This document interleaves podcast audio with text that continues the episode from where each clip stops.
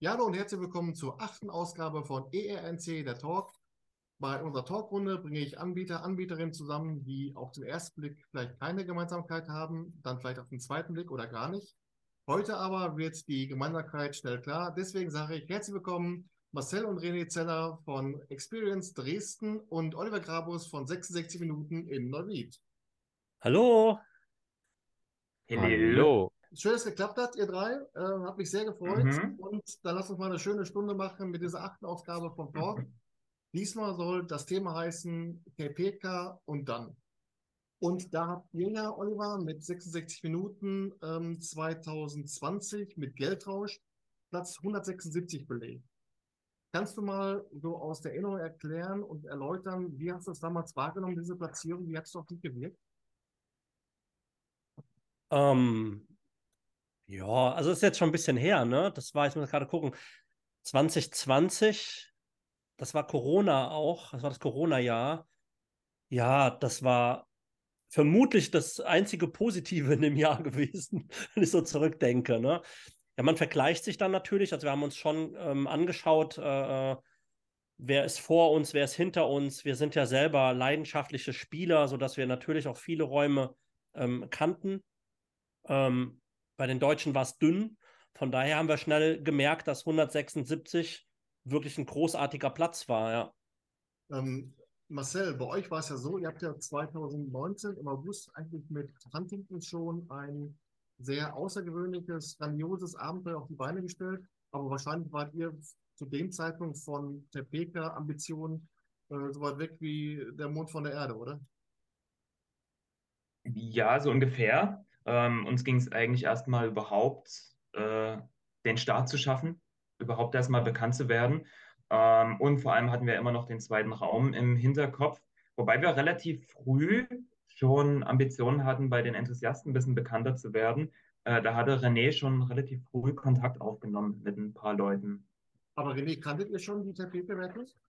Nee, tatsächlich noch gar nicht. Also, wie Marcel gerade sagte, ich hatte ähm, damals mit äh, Escape Maniacs Kontakt aufgenommen, weil wir eben wussten, dass äh, die Enthusiasten äh, äh, wichtige Leute für uns sind. Und die Idee, als wir die Räume gestartet haben, war tatsächlich auch in erster Linie ähm, auch die Enthusiasten anzusprechen. Und ähm, tatsächlich muss ich sagen, dass ich durch den Terpaika Erwart, äh, erst erfahren habe, dadurch, als wir nominiert wurden und Heiner mich angerufen hat und er musste mir kurz am Telefon erklären, für was wir hier nominiert sind. Ja, man, man muss auch mal sagen, 2020, ähm, also ich habe 2019 auch sehr intensiv Tepeka verfolgt, aber nie irgendwie mit dem Gedanken, dass wir da drin eine Rolle spielen, weil ich habe 2018, glaube ich, schon in dem Jahr ziemlich viele gute Räume gespielt. Ähm, damals auch noch Time Run in London, den es ja nicht mehr gibt und ähm, die Räume von The Room, ähm, die Ernie Hudsons gab es ja auch schon, äh, die hatte ich schon gespielt. Und da habe ich uns irgendwie nie gesehen. Also Ambitionen jetzt irgendwie ähm, da bei Tepeka reinzukommen, äh, hatten wir gar kein Kapital für gehabt. Also wir sind ja, das wissen vielleicht ja viele auch gar nicht, ein eingetragener gemeinnütziger Verein eigentlich. Und ähm, das ist so, ja, wir sind, das war so nie geplant, 66 Minuten. Ne? Von daher haben wir uns mega gefreut, dass wir da drin waren. Aber man muss ja auch sagen, ich habe mir das auch mal angeguckt, ähm, äh, nochmal die Zahlen, weil ich sie gar nicht so gut kenne. Äh, 18 Spieler hatten Geldrausch nur gespielt, ähm, 2020 äh, das macht es eigentlich so großartig, dass, ähm, ne, das werden ja, also dass so wenig Leute das dann doch so hoch gerankt hatten ähm, das war toll, aber, und das ist auch ein Teil der Wahrheit, ein Jahr später waren es immer noch 18 Spieler, die ähm, voten durften. Das heißt, es gab trotzdem keine Spieler mehr. Und ähm, von daher äh, muss man diese ganzen Zahlen noch ein bisschen in Relation setzen, auch alles in der Corona-Zeit. Also fürs Team war es toll, das war großartig. Aber ich glaube, ich kann auch sagen, das hat uns jetzt nicht irgendwie, rennen einem dann hier Neuwied, äh, äh, keiner rennt einem dann die Bude ein oder so, ne? Das passiert dann nicht. Dazu wollen wir gleich noch kommen. Ähm, Oliver, du hast gerade schon so die Zeit ähm, Corona, Lockdown und so weiter ähm, mal angesprochen. Eure Reaktion war dann ja, wir müssen was machen. Ihr habt dann ja ein Live-Video Escape Room mit dem Titel Showdown ins Leben gerufen. Sensationelles Brett, hat richtig Laune gemacht. Aber war das dann wahrscheinlich nur eurem eigenen hohen Anspruchsdenken geschuldet, dass ihr da so ein hochwertiges Spiel produziert habt? Oder dachte man auch schon, am Mensch, letztes Jahr gab es dann auch diese Tapeta-Wertung für diese äh, Online-Live Escape Games, da wollen wir jetzt auch mal einen reinsetzen oder wie war so die Herangehensweise? Oh, Hartmut, nee, also das ist, man muss das echt nochmal aus dem Blickwinkel von Corona sehen, ne? Also uns ging es echt beschissen und wir waren wirklich so zweieinhalb Mal knapp an der Insolvenz. Wir wussten gar nicht mehr weiter. Also wir hatten so ein paar Online-Spiele gespielt und wir mochten das Konzept überhaupt nicht, weil ich das überhaupt nicht verstanden habe, warum man einen Raum abfilmt, den ich viel lieber vor Ort spielen würde. Also das war so ganz weit weg von dem, was wir eigentlich machen, ne? So an den Leuten dran sein wollen, auch als leidenschaftliche Spieler. Und wir haben glaube ich, zwei Testphasen gehabt ähm, und haben uns immer wieder dagegen entschieden, ein Online-Spiel zu machen. Und wir waren im November so mit dem Rücken an der Wand, dass wir gesagt haben, wir müssen das machen, weil wir wissen nicht, wie lange geht das alles noch hier mit den Lockdowns und was wird das alles noch bedeuten? Also wir waren damals ein Team von 32 Leuten und wir waren runter auf vier. Also wir haben 28 Leute unserer Minijobber und äh, Minijobber und äh, Werkstudenten verloren. Und wir waren nur noch ein sehr kleines Team und ein paar ehrenamtliche Leute, die mit angepackt haben und ähm, haben im Grunde ähm, Showdown auf die Beine gestellt. Aber wir haben gesagt, wenn wir das jetzt machen, wenn wir das machen, dann wollen wir das so geil machen, wie es nur möglich ist.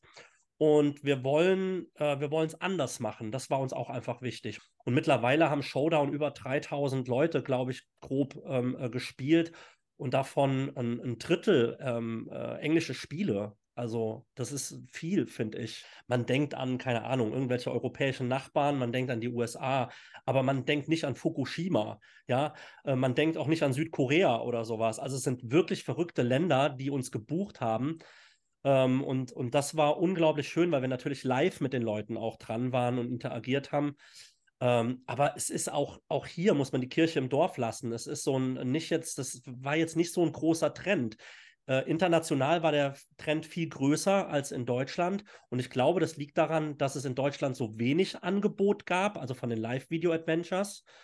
Und ähm, vielleicht auch dann am Ende leider nicht qualitativ so hochwertig. Während in England dann das zweite Spiel entstanden ist und das dritte oder auch in Polen, ne, sind dann auch äh, einfach mehr Spiele entstanden, weil da auch schon so eine Crowd war an, an Fans, die die Spiele gefeiert haben und geil fanden. René, jetzt war es ja zu der Zeit bei euch so, dass ihr an der Konzeptionierung des zweiten Raumes dran wart. Habt ihr denn auch in Zeiten des Lockdowns darüber hinaus auch mal überlegt, sowas ähnliches zu machen, auch in diese Online-Schiene zu gehen oder kam das zu dem Zeitpunkt für euch noch die Frage auch aus Zeitgründen an? Also wir haben über die Online-Schiene natürlich nachgedacht und gesprochen und äh, abgewegt, was es für äh, Möglichkeiten gibt und ähm, natürlich auch vom Umfeld angesprochen. Ähm, andere machen jetzt eben auch diese Online-Spiele viel und aber tatsächlich muss ich da an der Stelle das sagen, was Oliver schon gesagt hat. Wir haben schon einige Online-Spiele selber auch getestet und geschaut und, und uns hat es einfach auch nicht gefallen und ähm, nicht zu unserem Konzept gepasst. Und daher war natürlich an der anderen Stelle eben auch wichtig zu sagen, dass wir Spiele anbieten, die auch unserem Konzept treu sind und wir dann nicht einfach ein, äh, sage ich mal, ein Point-and-Click-Adventure äh, online anbieten, damit wir irgendwas haben, was uns vielleicht über die Zeit bringt, aber vielleicht auf der anderen Seite auch dann mit unserem Namen verknüpft wird und wir das aber gar nicht machen. Und da muss ich ganz ehrlich sagen, da gibt es Leute, die ähm, am Ende ist es ein Computerspiel, so ein Point-and-Click-Adventure, und da gibt es einfach Leute, die da die Expertise haben und das sind wir nicht. Ähm, und daher fand ich das, ich habe das auch von äh, Oliver gehört und das erstmal mitbekommen, ähm, dass, es, äh, dass es auf diese Art und Weise ähm, entstanden ist und auch schon so ein bisschen die Geschichte gehört, wie das äh, entstanden ist. Ich habe es auch selber gespielt und finde es auch selber sehr äh, grandios und gut umgesetzt. Und das wäre das Eheste, ähm, was zu uns auch passen könnte auf die Art und Weise. Aber ähm, auch wie Oliver gerade gesagt hat, es ist halt ein Unterschied, einen Raum herzunehmen, den man schon, also den man selber hat und ähm, dort dann die Technik reinzumachen, ähm, fanden wir auch nicht sinnvoll, sondern eben zu sagen, wir, wir, wir bauen wirklich was Neues, was nur auf, eben nur online gespielt werden kann. René, wir hätten uns zusammentun sollen. Ja. Es war ja, es war ja grenzenlos möglich, standortübergreifend. Wäre interessant, ob man das ähm, über diese Distanz, ob man sowas anbieten könnte. Über auf jeden beim Fall, nächsten ja. Lockdown dann, Olli. Nein, hör auf. hör auf. Lass es uns gerne ohne Lockdown machen. nee, hör auf. Das war einfach so eine scheiß Zeit. Das hat einfach ja. keinen Spaß gemacht. ja. Aber Oliver, Showdown kann man derzeit noch buchen und spielen, ne? Ja, man kann es noch buchen. Ähm, Ach, ich denke da manchmal, wir müssten das auch viel mehr bewerben, vor allem im Ausland. Ich glaube, dass wir da das Potenzial nie ausgeschöpft haben. Ne? Also ich habe das mal versucht, Werbung zu schalten, auch ähm, online. Ähm, mich macht aber diese ganze, ja, dieses Marketing dran, das macht mich so müde. Ne? Das macht mir einfach keinen Spaß. Äh, wenn ich da jemanden im Team hätte, der da so richtig gut drin wäre und da drin aufgehen würde, dann hätten wir es nochmal probieren können. Ähm, ja, es gab dieses Jahr auch Buchungen, das freut mich halt total, weil weltweit ist eigentlich Corona kein großes Thema mehr, aber es gibt immer noch ähm, ähm, Leute, die das buchen. Und wir hatten jetzt auch neulich wieder eine Anfrage gehabt, das äh, kann so nebenher laufen. Uns stresst es tatsächlich mittlerweile eher, weil wir nicht mehr so fit sind da drin. Die Übung ist ein bisschen raus. Man muss wissen, es ist extrem anspruchsvoll hinter den Kulissen und technisch auch extrem anspruchsvoll. Und von daher steht man im Team dann eh immer unter Strom. Es ist ja wie eine Live-Sendung, ne? wie wetten das damals, was so live gelaufen mhm. ist. Es kann viel äh, schief gehen. Wir schneiden ja auch live und wir manipulieren ja auch ganz viel live und so. Ähm, von daher äh, ist es im Moment eher Stress. Ähm, aber es macht uns auch wahnsinnig viel Spaß und ähm, ich würde es gerne eigentlich öfter äh, anbieten können, ja. Ähm, Oliver, ein Jahr später ist Geldtausch dann auf 232, äh, sagen, Putsch, weil ja 232 immer noch eine richtig gute Platzierung ist. Aber siehst du da so eine Art Automatismus, einmal rein und dann ab da geht's abwärts? Oder könnt ihr euch vorstellen, dass sich so ein Raum auch wieder erholt und dann es im nächsten Jahr wieder hochgeht? Also ich glaube, der Absturz ist völlig normal. Ähm, da gehört er auch hin auf Platz 232. Und im Jahr 222, äh, 2022 war er ja auch nicht mehr drin und ist er berechtigt auch nicht mehr drin. Das ist nach wie vor ein super Spiel. Ich glaube, dir wird das auch sehr gut gefallen, Hartmut. Du wirst es ja demnächst spielen. Ähm, und es ist nach wie vor ein Top-Spiel. Das ist einfach so, ja. Aber es ist ähm, gemessen an dem, was es mittlerweile gibt, hat das da in, der, in dem Ranking echt nichts mehr ähm, verloren. Marcel, 20, 2021 habt ihr mit äh, The Christmas 1 dann einen zweiten Raum an den Start gebracht. Und in dem Jahr haben dann auch äh, Huntington und The Christmas heißt jeweils eine Stimme bekommen. Ist das was, wo man sich erstmal schon freut wie Wolle oder nimmt man das erstmal so beiläufig wahr, weil man eben dann erstmal genug damit zu tun hat, erstmal die, die beiden Räume dann so zu etablieren? Also wir haben schon äh, in unserer geistigen Liste, dass wir gerne irgendwie beide dort platzieren würden, gerne auch in den Top 100. Ähm, aber es ist tatsächlich gar nicht so weit vorne auf der, auf der Prioritätenliste. Das sind gerade eher andere Sachen, ähm, weil im Endeffekt, wir, wir merken Terpeka ein bisschen. Also wir hatten jetzt eine Handvoll Leute, die uns gesagt haben, dass die das wussten. Äh, die einen oder anderen sogar, die extra zu uns gekommen sind deswegen. Aber das ist nicht die Masse. Und am Ende des Tages müssen wir halt schauen, dass wir eben auch ähm, unsere Mitarbeiter bezahlen können und all das. Deswegen ist unser Hauptfokus tatsächlich auch erstmal auf Dresden und wir schauen, wie wir unser Angebot erweitern können. Und ja, trotzdem ist natürlich auch bei uns im Kopf, wir würden schon gerne, dass das der Heist auch noch ein bisschen äh, größer wird, auch bei der Enthusiasten-Szene. Ich glaube, der Heist ist ein bisschen spezieller. Der ist, ähm, Huntington ist vielleicht noch mehr was für die Allgemeinheit als äh, der Heist. Aber ich glaube, wenn er ihn genug spielen, dann, dann, dann ist das schon möglich, dass er irgendwann auch mal auftaucht. Genau. Äh, was, ich noch, was ich noch mit anfügen wollte, ist, dass, dass wir uns aber natürlich freuen, weil es ja eine Wertschätzung ist. Ne? Also wenn die Leute kommen und äh, das nominieren und auf die Liste setzen, ähm, also das, da muss man erstmal qualifiziert sein, das auf die Liste zu setzen. Das heißt, das sind natürlich auch Leute, die wirklich, wirklich Erfahrungswerte haben.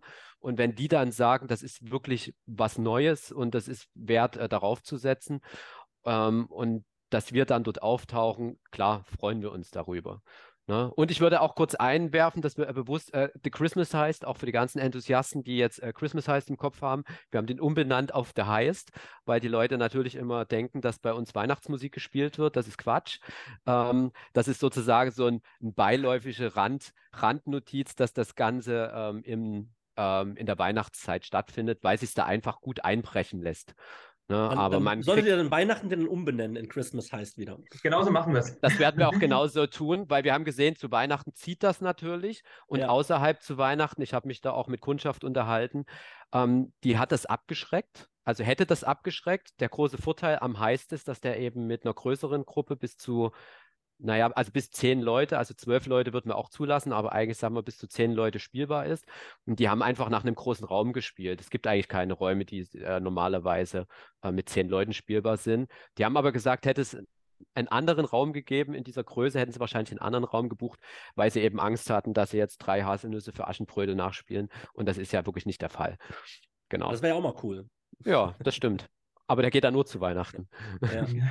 Also diese Enthusiasten, die zu einem kommen, das ist so was, was echt toll ist fürs Team. Ne? Das ist so diese Wertschätzung, weil die natürlich einfach ähm, alles da draußen sehen. Ähm, die wirklich viel gesehen haben und viel gespielt haben. Und wenn die kommen und sagen, das ist eine super Sache, was ihr hier macht, egal wo das jetzt mal in Tepeka landet, das ist das Tolle einfach, dass man ähm, nochmal so ein Feedback hat. Ne? Also wir kommen ja auch vom Theater und ihr habt ja auch Schauspiel bei euch in den Räumen in, in Dresden eben mit drin und ein starkes Storytelling.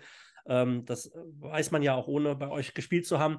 Ähm, äh, von daher, was ja fehlt, ist ja die Bühne, die applaudiert dann am Ende. Ne? Man hat immer das kleine Team dann und da sind aber noch natürlich eine Großzahl an Erstspielern immer dabei, die vielleicht zwei, drei, vier Spiele gespielt haben, aber die im Grunde so alles noch nicht so kennen und die mit ganz vielem glücklich sind. Ähm, aber wenn dann Leute kommen, die haben 500 Spiele gespielt oder sowas, das ist halt schon cool. Ja. Das stimmt, das ist schon was Besonderes und teilweise ähm, gibt mir das auch noch ein bisschen mehr als jetzt bei Terpeka zu sein, was auch cool ist natürlich. Aber dann hat man halt nicht so das persönliche Feedback. Und wenn die Leute dann vor Ort da sitzen und einem das Feedback geben, das ist nochmal schon was Spezielles.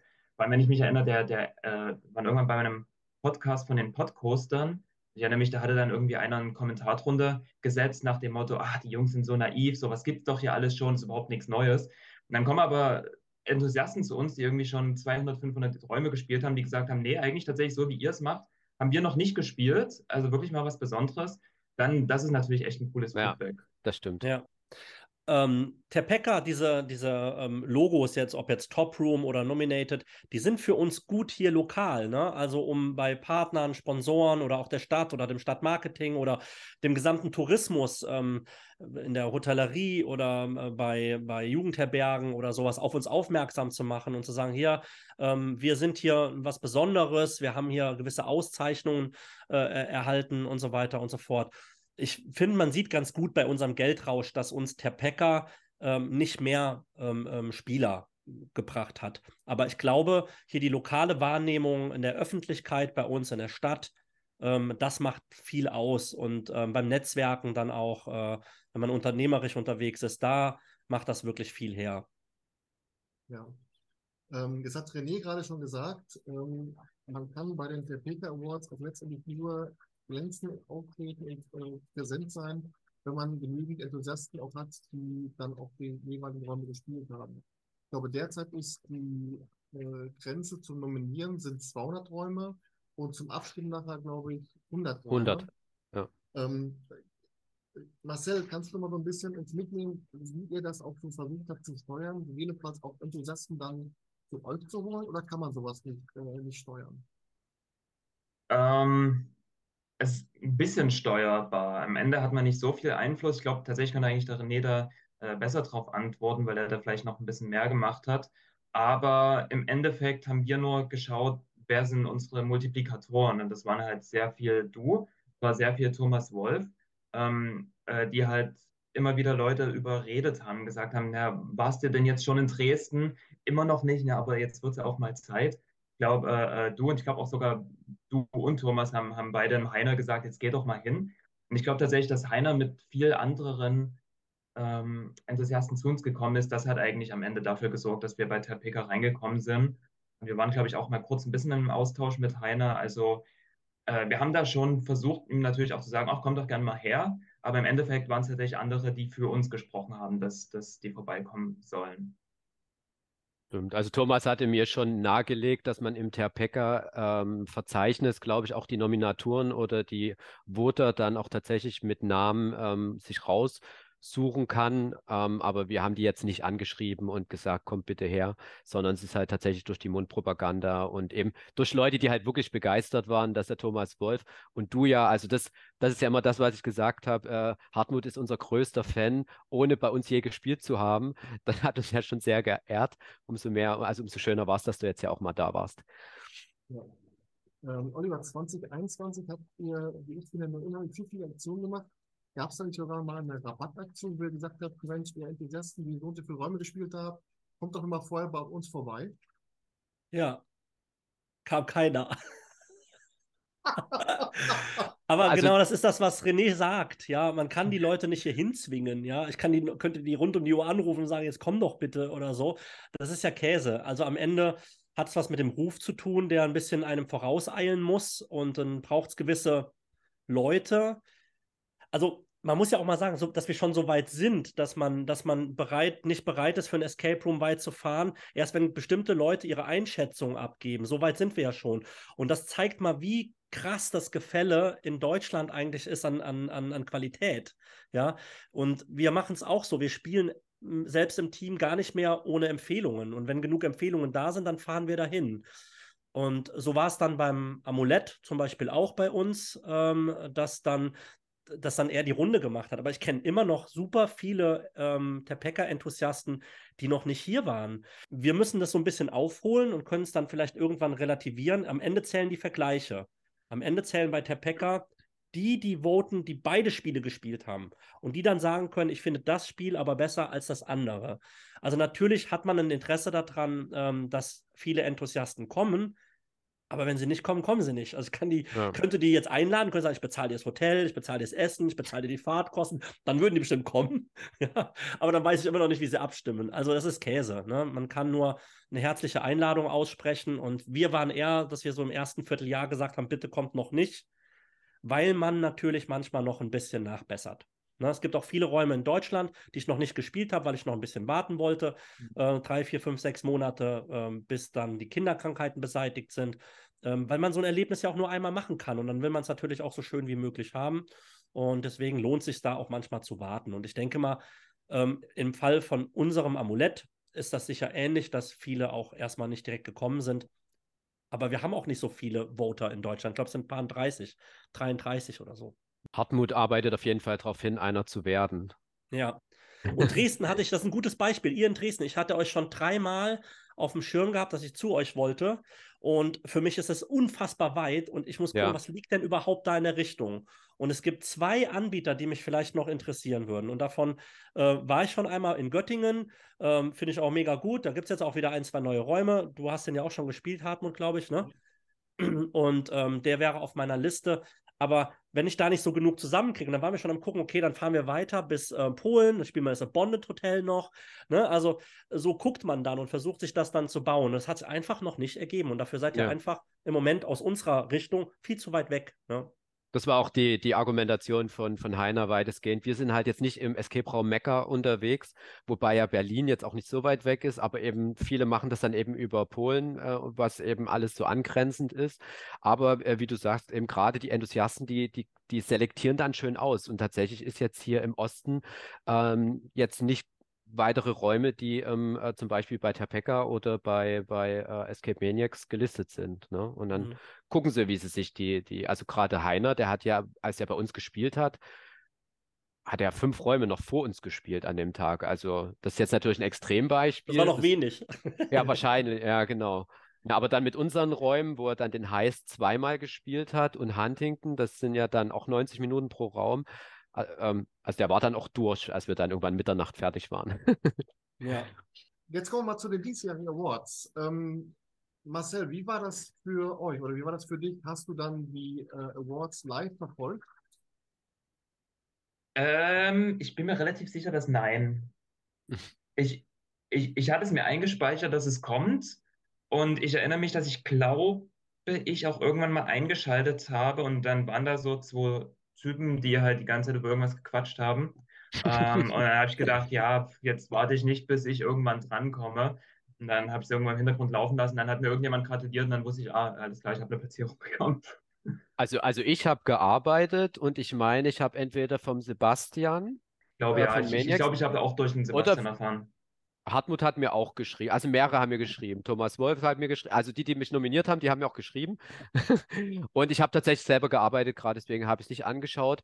Aber als ich schon wusste, dann habe ich dann quasi direkt die Aufzeichnung. Ne, man konnte mittendrin einschalten und dann konnte ich aber nochmal zurückspulen und mir das anschauen. Genau, aber ich habe nicht die komplette, ähm, ähm, ja, die, die komplette Verlosung Verlosung ist das falsche Wort an der Stelle, glaube ich. Ne? Aber mhm. ja, aber ich glaube, ja, ich glaube, so habe ich es auch gemacht. Ich glaube, ich habe es erst äh, ja. irgendwie angeguckt. So, ja, ja, ja, Und Oliver, du warst von Anfang an mit dabei, wie ich auch, ne? oder? Ja, ich bin echt am überlegen, ob ich 2018 auch schon ähm, geguckt hatte. Bin ich aber nicht, aber 2019 auf jeden Fall. Ähm, ja, wie gesagt, weil wir selbst leidenschaftliche Spieler sind und mich interessiert das schon. Wo sind die coolen Spiele? Die will ich ja auch spielen. Ähm, ich, die Liste wird immer länger, weil man einfach nicht hinterherkommt dem Spielen. Ich weiß nicht, wie Heiner das macht. Ich glaube, er ist so ein Fünfling und äh, spielt die immer alle ab. Ja, also ich bin live dabei gewesen, jedes Mal und ähm, tatsächlich ähm, war das einzige Mal, wo ich ein bisschen aufgeregt war, äh, im zweiten Geldrauschjahr, weil ich nicht wusste, weil wir waren beim ersten Mal überrascht und keine Ahnung, wo der gestanden hatte. Das war auch eine Zeit, ähm, in der ich selber wenig gespielt habe, wenig mitbekommen habe. Das heißt, es hätte sein können, dass er sich auch verbessert. Ich konnte, die, ähm, äh, konnte den Markt ganz schwer abschätzen. Und ansonsten muss ich sagen, ähm, kann ich uns schon einordnen. Also ich weiß schon, ob wir einen äh, Top 50 Raum hätten äh, oder einen, einen, Top 200 oder einen Top 500 Raum, kann ich uns schon ganz gut einordnen. Ähm, da bin ich dann eher der Spieler, der ganz begeistert mhm. mitguckt. Äh, wo fahre ich als nächstes hin? Ja, äh, Marcel, das war dann am Ende so, Huntington ist ja dann ins äh, Finale eingezogen und hat dann Platz 93 belegt. Kann man dann so auch schon einschätzen oder wie schätzt man das ein? Äh, sagt man 93 sensationell, kriegt man dann nach oben auch, was wäre möglich gewesen oder wie war so deine Reaktion? Also Top 100 fand ich schon erstmal sehr cool. Ähm, natürlich hatte ich äh, noch ein bisschen mehr gehofft, aber tatsächlich ähm, dafür, dass, dass, dass halt wirklich nicht so viele Leute bei uns vorbeikommen, war es schon, dass ich auch ein bisschen positiv überrascht war, dass dann doch wirklich so, so gut ging. Also auch in diesem Jahr. Wir hatten äh, gedacht, vielleicht braucht man noch ein bisschen länger, um in die Top 100 zu kommen. Da waren wir dann eigentlich ganz happy. Also ich fand Top 100 auch äh, total super, aber tatsächlich für mich irgendwie noch un, ähm, ungreifbar, was das eigentlich bedeutet wirklich. Ne? Also sich sozusagen vor Augen zu fühlen, das sind die Top 100 weltweit. So, also das ist irgendwas, was ich also bis heute eigentlich noch gar nicht so richtig fassen kann. So, weil, also wie, wie, wie Oliver vorhin gesagt hat, 126 klingt ja erstmal, ja, okay, das schreibe ich mir nicht auf die Webseite. Doch, wir machen das. ja, ja, genau. Ähm, aber ich, ja, genau, wir machen das auch, aber ich setze es ins Verhältnis, weil die Leute müssen ja, ja verstehen, äh, 126 oder, oder 93 von was. So. Mhm, genau. Ja. Ähm, Oliver, das Amulett ist dann letztendlich zunächst einmal auf 106 gelandet und ist dann nochmal ähm, hochgelistet worden auf 105. Du sagtest gerade, ich kann an sich schon einschätzen, wo der Raum einschlägt. War das auch so deine Erwartung? Da hast du gedacht, ja gut, Top 100 ähm, ist auf jeden Fall drin. Denn man muss dazu sagen, Top 100 war dann ja auch so der, der Cut, wo dann die Vorstellung äh, im YouTube-Video äh, dann auch vollzogen wurde, ne? Ja, also, ähm, es waren ja 50 Räume, die mehr als Top Room galten. Und ähm, ehrlich gesagt, ja, konnte ich das natürlich nicht so einschätzen, wo wird das Amulett äh, landen. Aber wenn, man, wenn du dir die Spieler anguckst, der ersten 100 oder von mir aus 105 äh, Spiele, äh, die die gespielt haben, dann gibt es nur ähm, vier Anbieter, glaube ich, die unter 20 äh, äh, oder unter 30 Spieler waren. Und davon ist Dresden einer, wir einer und noch zwei andere Anbieter, die ich vorher auch jetzt so noch nicht kannte. Das heißt, bei allen anderen Anbietern waren wieder viel, viel mehr Leute, wo auch wieder mehr Vergleiche und so möglich sind. Ne? Ähm, das wusste ich. Ich wusste, wer von den Enthusiasten hier war und ich wusste auch, wie gut oder wie wenig gut denen das Amulett gefallen hatte. Ähm, ich muss eher sagen, ich habe nicht damit gerechnet, dass so viele Deutsche überhaupt ähm, damit reinkamen. Also das hat mich gefreut und auch, ähm, auch gewundert. Äh, damit habe ich nicht gerechnet. Ähm, ich finde, das ist schon ein besseres Ergebnis, äh, das wir ähm, jetzt mal hinterlassen haben. Das kann sich sehen lassen. Da ist hoffentlich noch ein bisschen Luft nach oben und das kann ruhig noch so weitergehen. Ja, aber 105, was soll ich sagen? Es ist knapp, ne? Also natürlich wäre 100 auch geil gewesen oder 99 oder so. Jetzt sind wir halt kein Top-Room. Und ähm, aber man muss auch hier wieder sagen, selbst wenn wir die 100 gehabt hätten, dann hätten wir wahrscheinlich das Logo ja benutzen dürfen und ähm, hätten uns natürlich sehr gefreut. Aber ich glaube, wir haben, hätten jetzt nicht irgendwie einen größeren Nutzen oder einen Gewinn gehabt, außer den im eigenen Team. Und von daher war es leider knapp, äh, war ein bisschen traurig, war schade. Ähm, aber es ist auch irgendwie trotzdem ein cooles Ergebnis. Man muss auch gucken, das war so Ende von Corona. Ich will jetzt nicht wieder jammern, aber das Amulett ist nicht unter den einfachsten Bedingungen entstanden. Und ähm, wir hätten sicher gerne in den letzten drei Jahren ein anderes Spiel gebaut, ne? auch in einer ganz anderen Gro Größenordnung und einer anderen Dimension. Und von daher ähm, sind wir auch schon sehr stolz aufs Amulett. René, Oliver hat gerade schon mal gesagt, dass man aus den Paper Awards eigentlich nur einen Mehrwert generieren kann, wenn Enthusiasten dann auf ihren Reisen mehrere Anbieter miteinander verknüpfen. Hat man da auch schon mal so Ambitionen oder habt ihr dann auch mal versucht, im benachbarten Ausland, in den sozialen Netzwerken, dann eben auch mal gezielt Werbung zu machen für Experience Dresden, um eben Enthusiasten dann so eine, eine Reise, so eine Rundreise schmackhaft zu machen? Genau, also tatsächlich haben wir jetzt ähm, in den sozialen Medien äh, keine explizite Werbung jetzt für ähm, äh, im Ausland gemacht. Tatsächlich halte ich mich am ehesten in den Gruppen auf. Es gibt äh, da äh, Enthusiastengruppen äh, in, in, Facebook, ähm, wobei sich das in erster Linie im, im deutschsprachigen Raum aus, aufhält. Ähm, wir haben auch englischsprachige oder Leute, die aus Irland kommen. Da ist natürlich dann wieder Mundpropaganda. Die haben da auch ihre Portale. Also gibt es ja auch ähm, Seiten, die genauso funktionieren wie jetzt die Escape Maniacs zum Beispiel. Ähm, wo ich jetzt gerade dran bin, von denen, was ich denke, was vielleicht ähm, zielbringend sein könnte, ist so eine Art äh, Influencer-Marketing. Also zu schauen, ob man äh, Leute, die wirklich in den sozialen Medien viele Follower haben und vielleicht auch ähm, branchenähnlich sind, ob das jetzt irgendwelche Gamer sind oder ähm, äh, Enthusiasten, oder, oder, oder Kanäle habe ich da jetzt noch nicht so gefunden, aber wir sind tatsächlich jetzt auf der Suche zu schauen, ähm, ob man solche Influencer mit reinnimmt, ähm, um das Ganze zu verbreiten. Ja, äh, dazu fällt mir ein, Oliver, ihr habt ja dann auch mal so die, die Freizeitpark-Blogger äh, mit dazu genommen, die Karusselltester, wie ich muss ich schon sagen. Ähm, hat das dann gefruchtet? Also kann man dann so deren Reichweite auch dann in der Escape Room-Branche auch nutzen? Nee. Also wir haben es tatsächlich ein paar Mal ähm, auch mit äh, Influencern versucht. Ähm, ich glaube, auch hier muss man am Ende wieder sagen, wo man selber ist. Wir sind in Neuwied und ich glaube, dass jemand, also welche Besucher haben wir? Wir haben die, die hier leben, die müssen wir versuchen zu erreichen. Ähm, Enthusiasten, die schon so viel Enthusiast sind, dass sie ähm, die Portale in ihrem Land kennen oder die äh, Tepeka oder Escape Roomers oder Escape Mania kennen, die finden uns auch und die haben uns auf dem Schirm, wenn sie kommen, also wenn wir dran sind, wenn wir auf dem Weg liegen, äh, wenn sie in unsere Richtung kommen. Dann passiert das im Prinzip von ganz alleine.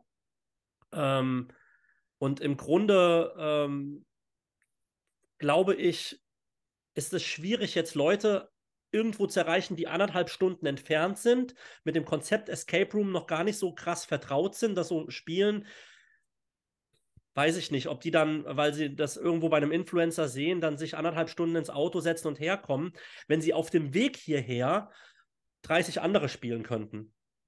Ne? Also die sind da noch nicht. Das heißt, wir haben so einen Unterschied äh, zwischen den Erstspielern, sag ich mal, und den Enthusiasten.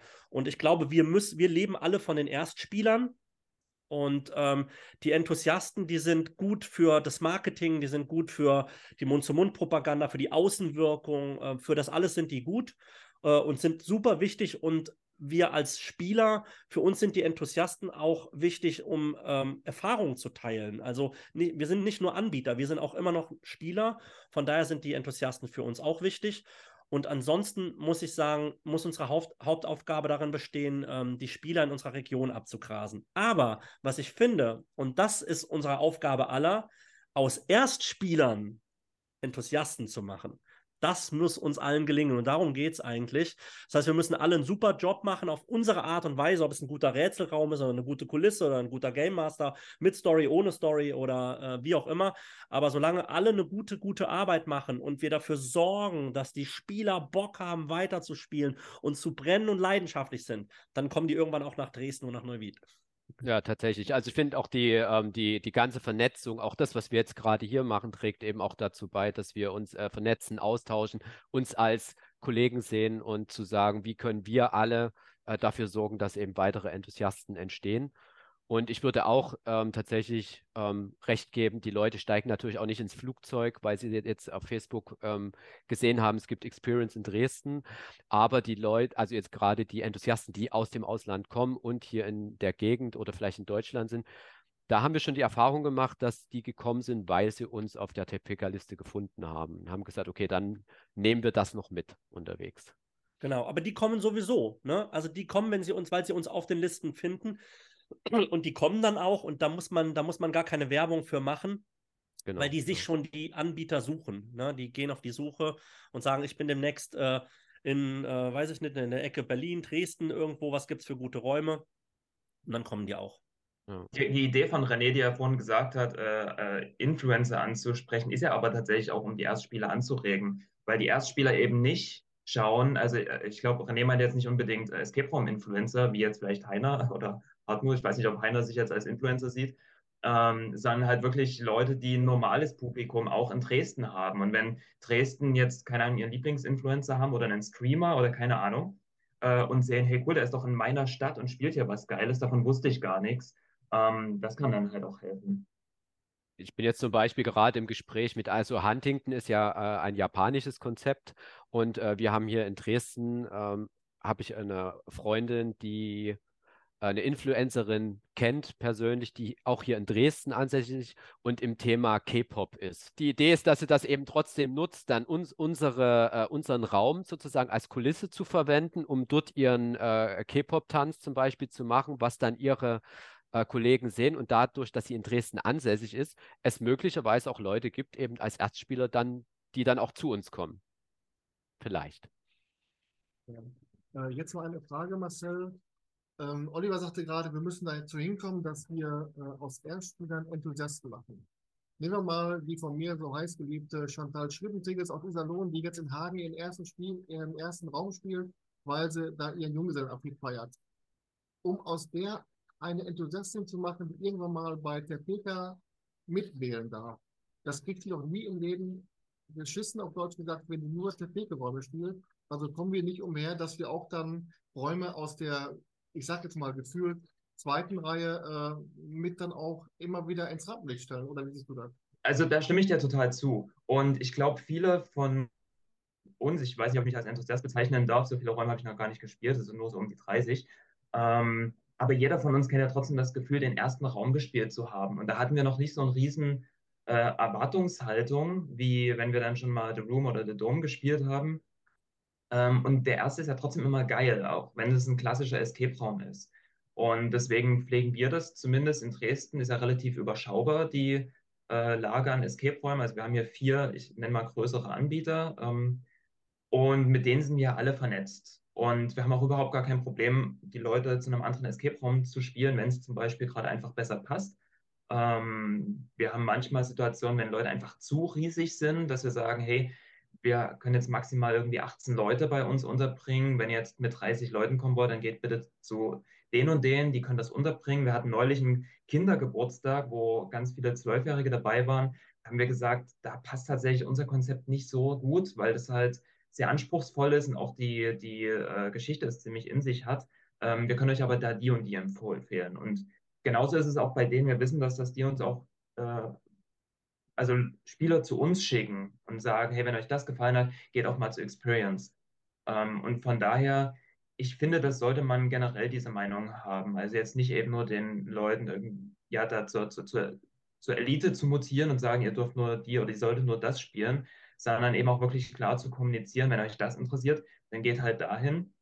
Wenn euch das interessiert, dann geht dorthin. Und jetzt auch nicht da unbedingt wegzuscheuen, vielleicht auch etablierte ähm, Anbieter ans, äh, also zu empfehlen, die ein anderes Konzept haben als wir. Wir sind jetzt die, wir machen halt ein sehr aufwendiges Konzept.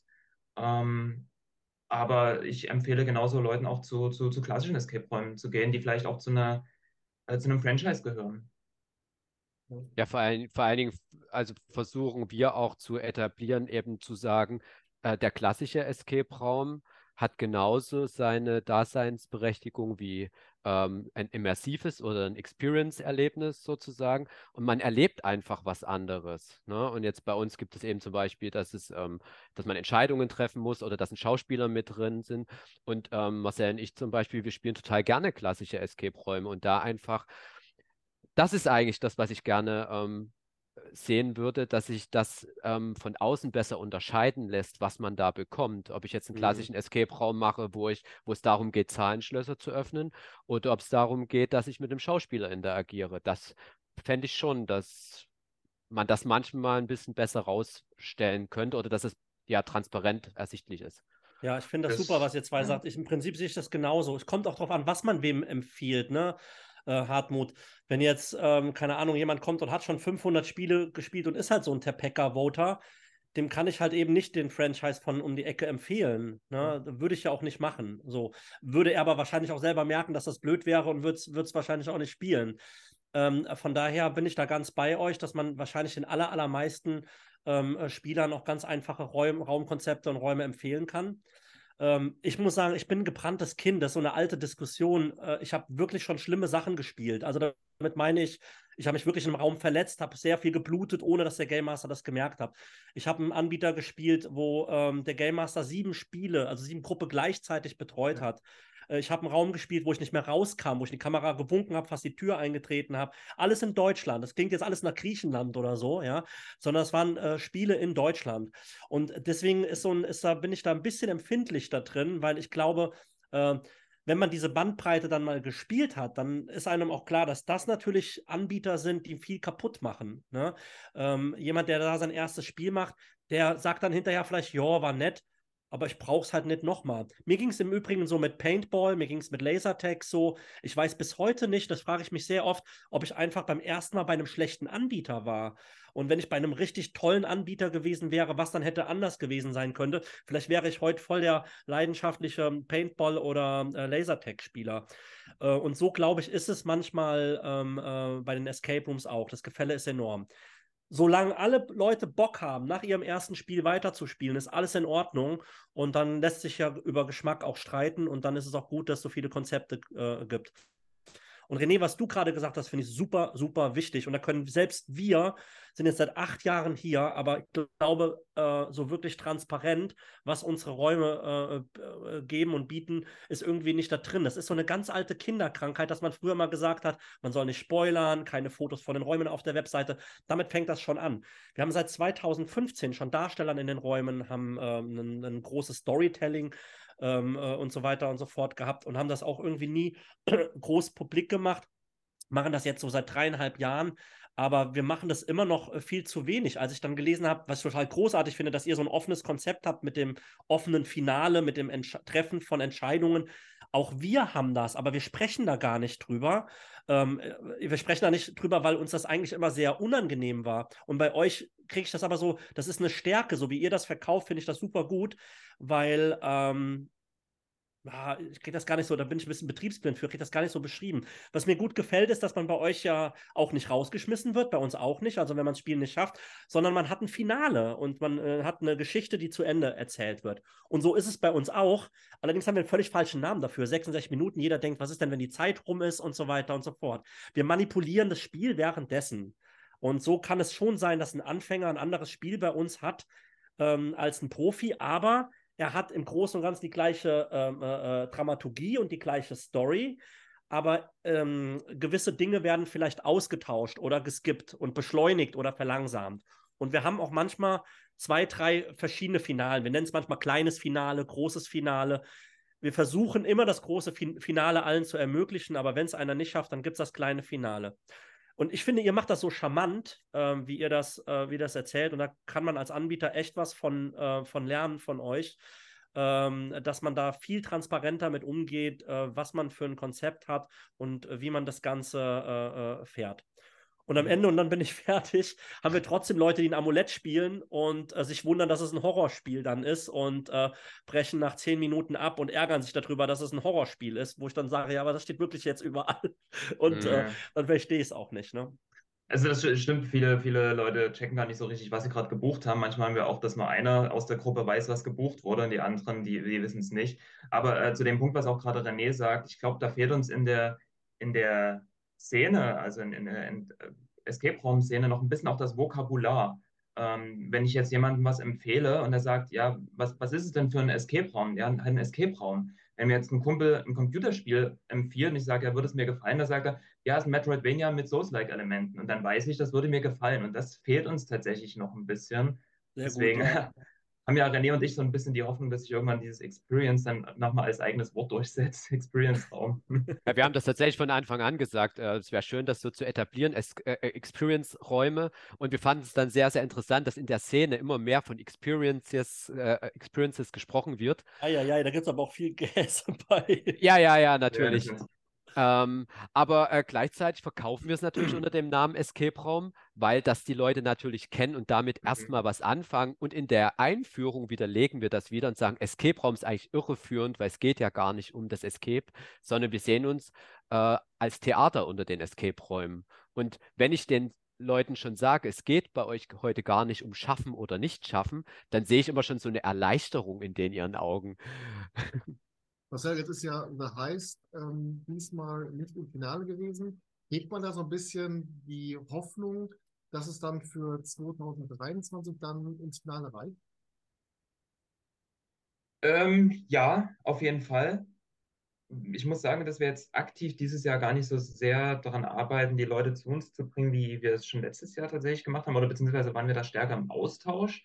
Ähm, ich hoffe es trotzdem weiß ich halt immer noch, dass der, dass der, dass der Heist schon nochmal wirklich eine spezielle Nummer ist. Also das ist halt dadurch, dass es, also wir haben uns schon viel gewagt mit dem Konzept und sind auch davon ausgegangen, dass es einige Leute geben wird, die vielleicht nicht so viel damit anfangen können. Wobei wir immer wieder feststellen, bei den Richtigen kommt es gut an. Da haben wir bisher das Glück. Wir haben Leute, die das mega krass feiern, wie dann sich das alles entwickelt und äh, sagen, das fanden wir jetzt schon tatsächlich irgendwie, dadurch, dass es so, so speziell war, besser als Huntington. Aber wir wussten immer, dass aus vielen Gründen der Christmas Heist mit dem, mit dem Huntington nicht so gut äh, mithalten kann, weil einfach, wir, wir, nennen es mal, der Huntington hat den, den, den äh, HWE, den, den Huntington Wow-Effekt, der einfach nur halt durch, durch, durch diese Kulisse halt äh, so zum Tragen kommt hat halt diesen Arthouse-Film-Effekt sozusagen, wo mhm. sich eben auch die, die Geister scheiden können. Eben der, der Thomas Wolf, der konnte eben ganz viel äh, damit anfangen, äh, auch aus persönlichen Gründen. Und auch viele Leute, die, die den Raum extrem feiern. Ähm, und es gibt natürlich auch viele Leute, die nach was suchen, was sie im Alltag nicht sehen. Beim Heiß bricht man ja eine Softwarefirma ein und äh, für uns ist ja wichtig, dass wir eine authentische Kulisse haben. Aber sowas hat man im richtigen Leben natürlich schon mal gesehen. Wenn man, wobei wieder am Huntington auf einmal in Japan ist und da im Wald steht mit Tempelwänden, dann hat das natürlich diesen, ich sag mal, Mystikfaktor, den die Leute schon deswegen gut finden. Oliver, das Amulett, über das wir gerade schon gesprochen haben, ist ja der dritte Teil und damit der Höhepunkt der Madita-Trilogie. Hat man da, oder hast du auch schon mal versucht, das auch in den Tapete Awards, das äh, so ja, transparent zu machen, dass das eben Teil einer Trilogie ist? Nee, weil die Praxis mit dem Amulett, ähm, darüber können wir einfacher reden, wenn du es gespielt hast. Ist halt jetzt schwierig, darüber zu ohne, ohne es zu spoilern. Es ist ein, ein, ein bescheuertes Konzept. Sollte man nicht machen. Also man sollte das nicht so machen, wie wir das machen, sage ich mal so. Ähm, das ist schon mal das Erste. Das Zweite ist, ähm, wir haben schon große Probleme dafür zu sorgen, dass das jetzt nicht die Erstspieler, die wollen wir da nicht drin haben. Also wir haben, das Amulett kann man nicht buchen direkt, sondern man kann es nur anfragen. Und man muss bei der Buchungsanfrage beantworten, was man bei uns schon gespielt hat. Und wenn das nicht zufriedenstellend beantwortet wird, dann rufen wir die Leute an. Die Arbeit machen wir uns. Aber wir haben gemerkt, dass das beste Spielerlebnis erst dann da ist, wenn man sich so ein bisschen in unserer Welt zurechtfindet und das dann so das Sahnehäubchen am Ende ist. Das Amulett kann komplett als einzelnes Spiel gespielt werden. Das funktioniert in sich äh, wirklich auch großartig. Und ähm, die Spieler, die das auch alleine gespielt haben, die sagen auch alle, es war toll und es macht denen ganz viel Spaß. Aber wir merken den Unterschied zu den Spielern, ähm, die eben alles andere auch gespielt haben. Und das jetzt noch mit den Enthusiasten zu verhackstückeln, ist nochmal anders schwierig. Die, die weit herkommen und alle fünf an einem Tag spielen, sind nicht das Problem. Die spielen die in der Reihenfolge, die wir ihnen empfehlen. Ja, äh, das funktioniert. Da muss man gar nicht viel machen. Aber wir haben jetzt gerade aktuell schreiben wir seit zweieinhalb Wochen mit einem, der aus Australien kommt und in, unbedingt bei uns spielen möchte, aber er sagt, er möchte nur ein Spiel spielen. Und ich habe ihm jetzt gesagt, spiel den Geldrausch, fertig. Spiel nicht das Amulett. Weil ähm, ich habe den Fehler schon bei dem äh, Sohype gemacht, ähm, äh, der mit seiner Frau hier durchgeheizt kam und nur das Amulett gespielt hat. Er war begeistert, es hat ihm gut gefallen, aber ich weiß, er wäre mehr begeistert gewesen, wenn er es so gemacht hätte, wie wir es gewollt hätten. Und ähm, deswegen hat das Konzept schon auch viele Nachteile. So, es ist großartig, wenn man es so relativ dicht hintereinander erlebt, aber es hat als Anbieter äh, eben nicht nur Vorteile. Es ist nicht zu empfehlen, so etwas als Anbieter zu machen, wie wir es gemacht haben. Ja. ja.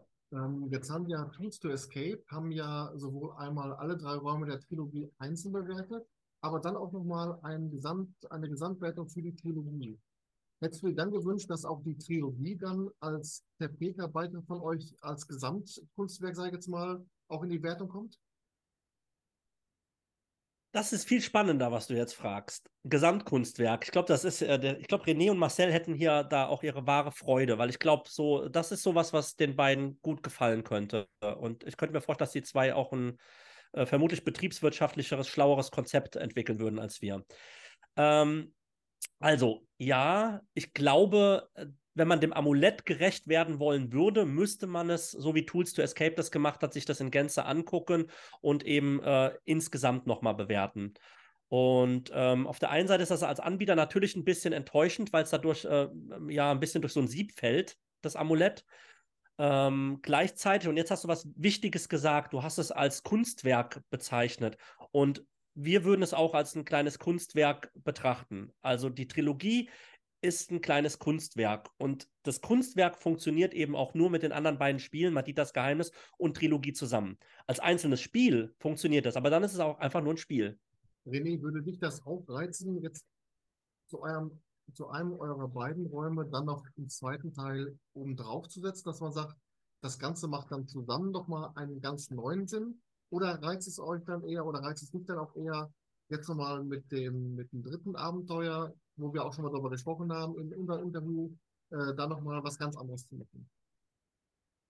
Ähm, das ist tatsächlich auch eine Frage mehr für Marcel, aber ich würde trotzdem äh, an der Stelle das, äh, also mein, meine Meinung schon dazu geben, ist, dass wir eigentlich gar nicht so Fans vom, von zweiten Teilen sind, sondern wir äh, haben, in, haben in jedem Raum irgendwie eine, eine, eine, eine Neuigkeit oder eine so eine eigenständige Sache drin, wie es eben in Huntington äh, begann mit äh, diesen mehreren Enden oder mehreren möglichen Ausgängen für die Geschichte. Beim äh, Heist ist eben so diese, diese Interaktion, dass ähm, man zwei Teams hat, die die gleiche Geschichte spielen, aber auf einen unterschiedlichen, äh, aus einem unterschiedlichen Blickwinkel diese Geschichte mitbekommen, was halt sehr, sehr spannend ist. Ähm, und dann natürlich auch eine schöne Dynamik entsteht, was auch immer naja, ein Experiment war, wo wir ja nicht wussten, ob die das, äh, ob die Spieler das dann annehmen oder gut finden. Und für weitere Konzepte haben wir jetzt auch schon äh, neue Ideen. Daher sind wir eigentlich gar nicht so in zweiten Teilen, wobei wir jetzt äh, gerade bei Hunting festgestellt haben, ähm, dass es ähm, Ideen gibt, ähm, Figuren, die zum Beispiel davor zu kommen, äh, vor kommen, nochmal anders zu beleuchten. So, und das aber vielleicht in einem anderen Konzept, äh, wo wir vielleicht Richtung ähm, Outdoor oder Online oder irgend sowas ähm, gerade brainstorm sozusagen. Aber Marcel, magst ja, also, du noch was dazu sagen? Ja, ja. also ich kann, ich, ich, ich kann auch aus der Sicht von äh, der Person sagen, die sich ja dann die Geschichten ausdenkt. Ähm, ich bin also ich verliere viel zu schnell das Interesse an einer Sache, als dass ich da zwei Teile machen würde. Bei mir ist es eher, dass ich sage, okay, jetzt habe ich eine neue Idee und das soll was ganz anderes sein. Jetzt will ich mich mit dem anderen gar nicht mehr beschäftigen. Ähm, deswegen wollte ich das nicht. Es ist ja auch ein bisschen tatsächlich auch eine wirtschaftliche Sache, dass wir sagen, wir wollen natürlich auch unterschiedliche Leute ansprechen mit der Vielfalt an, an, an Geschichten. Wenn wir jetzt ähm, wenn den Leuten Huntington gefällt, klar, dann können wir ihnen Huntington 2 anbieten, aber eigentlich wollen wir ja gerne irgendwie was anderes machen, dass sie noch in eine ganz neue Welt fallen. Wir haben, was René gerade schon sagte, immer mal Parallelen. Also es gibt in allen Räumen Easter Eggs und das wird auch in der Zukunft so bleiben, dass äh, man immer eine Parallele zu irgendwo einem anderen sieht. Aber da muss man wirklich sehr genau hinschauen. Die meisten Leute sehen die Easter Eggs gar nicht.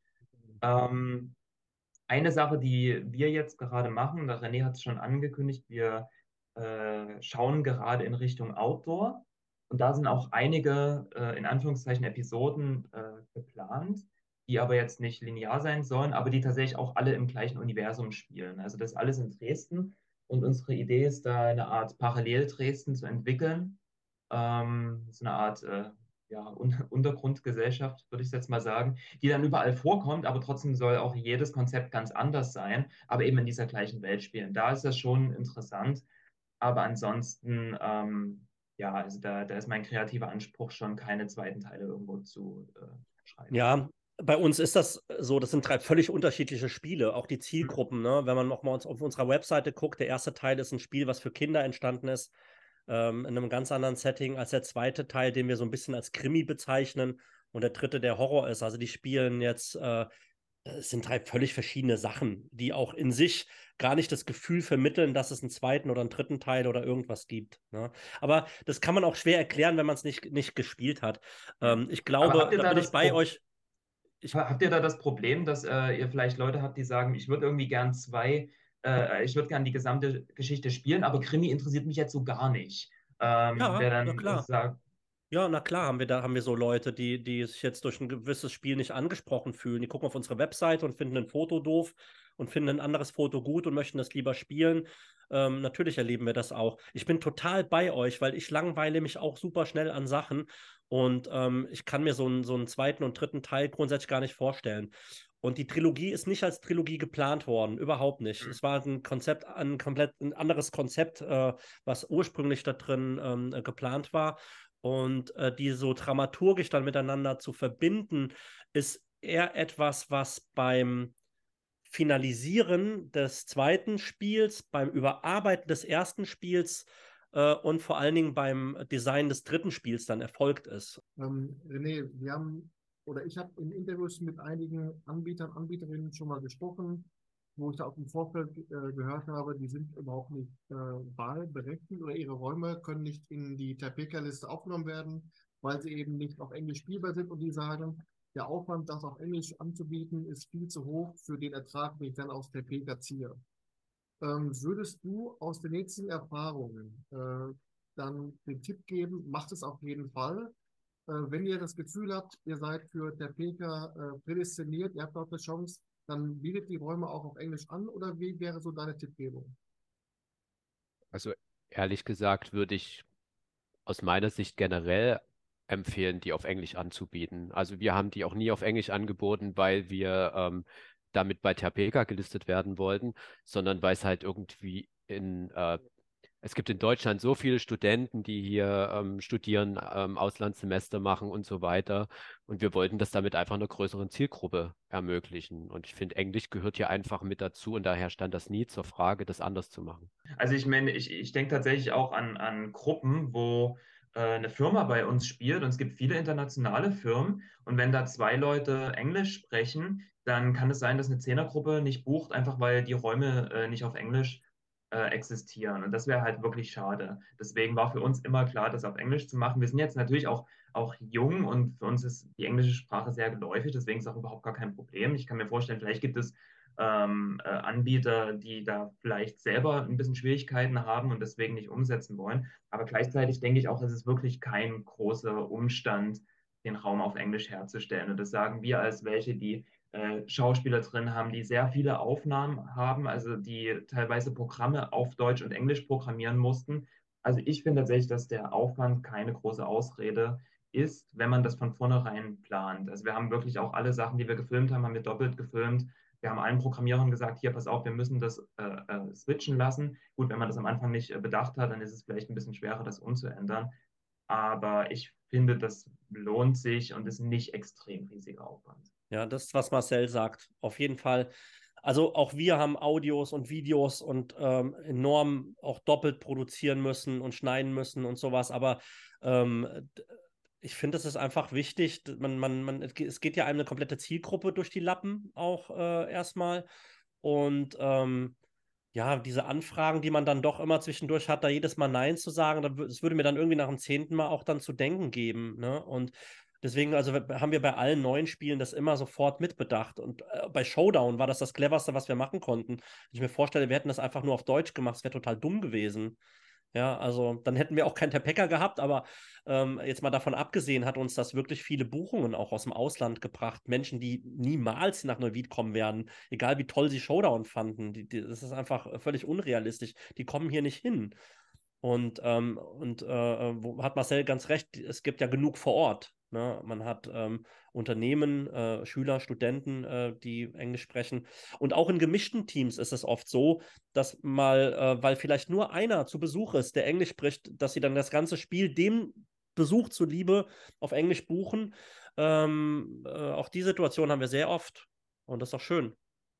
Und ich sehe das in, in gewisser Weise als natürlich auch als Service für die, äh, für die Leute, Ja. die zu uns spielen, kommen. Ähm, und was ich tatsächlich explizit nicht empfehlen würde, was ich äh, mitbekommen habe, was gemacht wurde, es gibt ja wohl Räume, die, um bei Terpeka gelistet zu werden, ihre Räume auf Englisch angeboten haben und nachdem das durch war, äh, Englisch nicht mehr angeboten haben. Halb Und das- Spanien. Richtig, und das finde ich tatsächlich sehr fragwürdig, Ja. weil äh, man, man lotst dann die Leute dahin. Also ich verstehe, dass man Reichweite aufbauen will, aber das macht ja dann tatsächlich wirklich ähm, ja, schlechte Stimmung. Also das, Ich habe das jetzt ähm, andersrum, René. Wir wollen am 1., äh, am 2. Juni fahren wir nach Belgien spielen und ich habe einen Top-Raum, den ich spielen möchte und im Moment kann er nicht auf Englisch angeboten werden, obwohl er auf Englisch beworben wird. Wir sprechen jetzt von einem Zeitraum von, ähm, ja, wir sind jetzt schon über eine Woche dran, also von zwei, zweieinhalb Wochen, wo ich finde, das ist auch genug Vorlauf für einen Anbieter, der behauptet, sein Spiel auf Englisch anbieten zu wollen äh, und Mhm. es dann aber nicht äh, äh, im Prinzip nicht anbieten kann. Auch das ist sehr mh, ärgerlich. Und ich bin gespannt, ob er auf der Tepeka-Liste dann äh, am Ende landet. Und wenn er das tut, werde ich da auch meinen Mund aufmachen, äh, wenn ich es nicht spielen konnte. Das wird mich, ärgert mich jetzt schon im Moment. ja. Jetzt ist ja nach der Verkündung der Topeka Awards äh, hier und da mal ein Raum aus Griechenland in Deutschland aufgeploppt. Zum Beispiel äh, die School of the Burning Souls bei Cinerum Bamberg.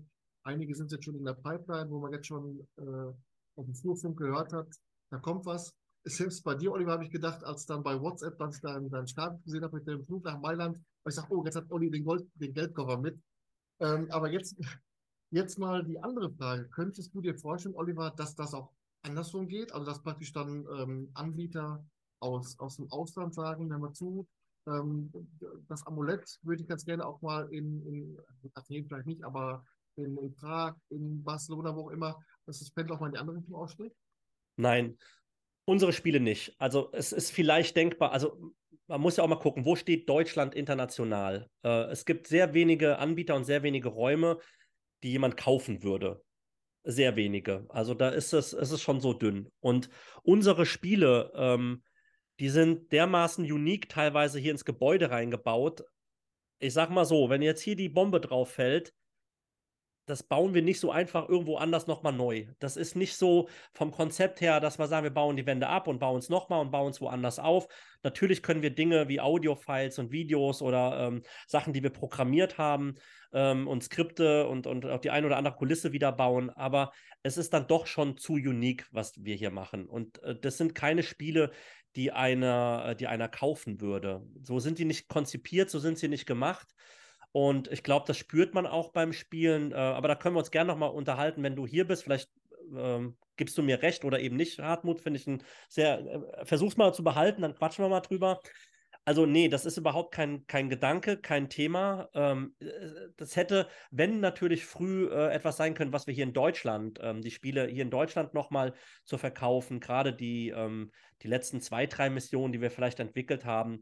Ähm, aber auch das, wir wollten ja unbedingt immer unique sein und so weiter und so weiter. Und äh, wir denken jetzt zum ersten Mal darüber nach, eine Outdoor-Mission, eine fertige auch zu kaufen, obwohl wir auch schon seit 2017 eigene Outdoor-Missionen haben. Ähm, trotzdem ist unser Angebot da ein bisschen dünn für den Sommer, ähm, dass wir was zukaufen. Nee, also es ist im Moment kein Thema. Wir würden für andere Anbieter mit was entwickeln, wir würden die beraten, würden die begleiten mit dem, was wir tun. Ich glaube, wir sind in gewissen anderen Bereichen stark. Ähm, aber wir sind jetzt nicht der Produzent von Spielen, der so komplettes Spiel dann in der Werkstatt hier zusammenzimmert und dann zum Beispiel verkauft. Und das Ganze umgedreht äh, finde ich eine Sache schade, dass die Lorbeeren ähm, von denen, die die Räume entwickelt haben, äh, die äh, hier nach Deutschland verkauft werden, leider im Moment in Deutschland geerntet werden und mir zu wenig die Anbieter im Ausland da Erwähnung finden. Und äh, da finde ich, könnten die deutschen Anbieter sich ruhig auch trauen, da transparenter mit umzugehen, dass es ein gekauftes Spiel ist. Da ist ja nichts Schlimmes bei. Das ist ja nicht, äh, ist, ja, ist ja kein Problem. Solange ein Spiel ja gut ist, ist das doch super. Und äh, wir haben jetzt ein paar super Spiele, ähm, die hier nach Deutschland kommen. Und ähm, aber was man auch weiß, wenn man die Originale kennt, sie sind manchmal größer, es gibt in einem anderen mehr Schauspieler. Also da wird auch unter einem gleichen Namen manchmal auch ein bisschen ein modifiziertes Konzept äh, äh, äh, verkauft. Und jemand, der beide Spiele kennt, der kann den, hat den Vergleich. Dann sind wir wieder bei den Comps ähm, bei Tepeka. Da wird man es dann merken. Und ähm, aber die Lorbeeren und der Applaus gehört eigentlich erstmal ähm, in die jeweiligen Produzenten von dem, von dem Spiel. Ne? Marcel, als wir drei uns unterhalten haben im Interview, das heißt, das war damals noch in Textform, also alles in Schwarz-Weiß, so lange ist das schon her, ähm, habt ihr damals gesagt, ihr könnt euch vorstellen, auch für andere Anbieter Konzepte, Raumkonzepte zu erarbeiten. Würdest du das auf den deutschen Markt beschränken oder siehst du da auch da Möglichkeiten, das dann auch im Ausland umzusetzen? Ich könnte mir das überall vorstellen. Äh, wir haben das tatsächlich noch nie aktiv äh, angeworben, sowas zu machen, weil wir noch ganz gut mit uns selbst beschäftigt waren. Ähm, ich würde auch sagen, wenn du jetzt die Frage wie Oliver gestellt hättest, hätte ich im Prinzip alles ähnlich gesagt. Ähm, und aber jetzt, wenn es nur darum geht, Ausland oder, äh, oder Deutschland, da sage ich äh, beides. Also das Wichtigste für mich ist jetzt nicht unbedingt, wo die Person, die es einkauft, sitzt. Und ich muss auch sagen, ich würde nie äh, unsere bestehenden Konzepte äh, verkaufen, sondern wenn dann nur mit der anderen Person zusammen was erarbeiten. Ähm, und wenn das jetzt nicht so weit weg ist, dass es wirklich schwierig wird, da zusammenzuarbeiten und auch jetzt äh, zu überprüfen, dass die Qualität dem angemessen ist, was, wo wir auch gerne unseren Namen hergeben, ähm, dann, ja, wie gesagt, also mir, mir ist da die, die, die Connection zu der Person, die das machen würde, wichtiger, als wo der oder die jetzt sitzt. Ich glaube, es geht auch um Vertrauen, ne? Es, es mhm. ist einfach, äh, man muss ja auch, es ist ja so sein Baby, ne, was man dann ja. so hergibt. Und dann möchte man schon auch, dass gewisse Dinge ähm, berücksichtigt werden. Und ich glaube schon, dass es auch den einen oder anderen Anbieter im Ausland gibt, der das ein bisschen bedauert, äh, wie da einiges gelaufen ist. Ähm, es gibt auch die Konzepte hier in Deutschland, wo komplette Spiele nachgebaut wurden äh, aus Spielen aus dem Ausland unter einem anderen Namen und die hier äh, ganz gut dastehen in Deutschland. Ne? Äh, was natürlich nur Menschen wissen, die die Originale auch gespielt haben äh, und so. Auch das sind so Sachen, die sind nicht so in Ordnung. Das ist so ein bisschen ähnlich wie die Harry Potter-Räume einfach hinzustellen. Und äh, ja, es gab ja dann viele Abmahnungen und auch musste viel umbenannt werden. Aber im Grunde ist das äh, Diebstahl von geistigem Eigentum und das ist ähm, eigentlich nicht in Ordnung. Ne? Und ich finde, die, die, Liebhaberei der Räume, also die Räume zu erschaffen, ist ja aber das, was meiner Meinung nach dann auch den Unterschied ausmacht. Genau. Kommen wir jetzt aber mal zu meiner Lieblingsfrage. Und zwar gibt es ja in jedem Interview zum Ende immer die ominöse Frage nach einem Geheimtipp. Das heißt, ein Geheimtipp, Achtung, in Deutschland, der euch beim Spielen besonders überrascht hat und wo ihr sagt, dieser Raum hat wesentlich mehr Aufmerksamkeit ähm, verdient. Das ist für mich ein Geheimtipp. Ich würde mal bei Marcel anfangen. Ähm, Marcel, dein Geheimtipp bitte jetzt muss leider sagen, dass ich seit unserem letzten Interview kaum Räume gespielt habe. Und die, die ich gespielt habe, waren in Prag. Ähm, deswegen habe ich tatsächlich leider nichts Neues zu sagen. Aber tatsächlich, ich habe genau das Gleiche gedacht. Wir haben nämlich keine Räume mehr gespielt oder also das ist eigentlich so. Also ich bewundere da einen Oliver. Ich habe irgendwie gehört, dass er irgendwie ganz viele Räume spielt. Äh, ich, ich würde mir da tatsächlich, das haben wir uns eigentlich auf unsere Jahresliste ge äh, geschrieben, wieder mehr zu spielen. Aber es ist mhm. tatsächlich mhm. schwer, äh, sich die Zeit ähm, einzu, einzuräumen, weil wir halt eben tatsächlich noch ein sehr, sehr kleines Team sind. Mhm. Das Einzige, was wir tatsächlich noch gespielt haben, war von Freunden, die aber eben auch in Dresden ihren Escape-Raum haben. Also da quasi von den, von den Kollegen. Ähm, aber es ist tatsächlich mehr ist da nicht passiert. Aber Oliver, jetzt kommen wir zu deinem Geheimtipp. Ähm, ein Raum in Deutschland. Dein Geheimtipp bitte jetzt. Ja, ähm, ich habe da wirklich sehr, sehr lange überlegen müssen. Ne? Weiß.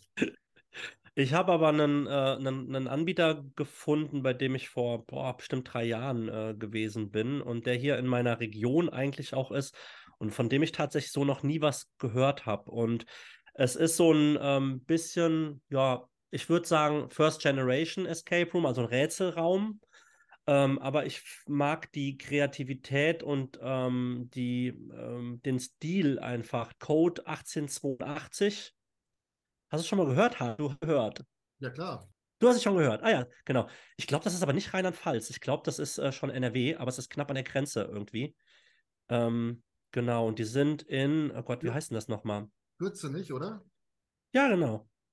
Sehr gut. In Mechernich. Meckernich. Irgendwas mit ich. Ja, genau. Mechernich, genau. Äh, 53894 Postleitzahl, genau. Also Code 1882.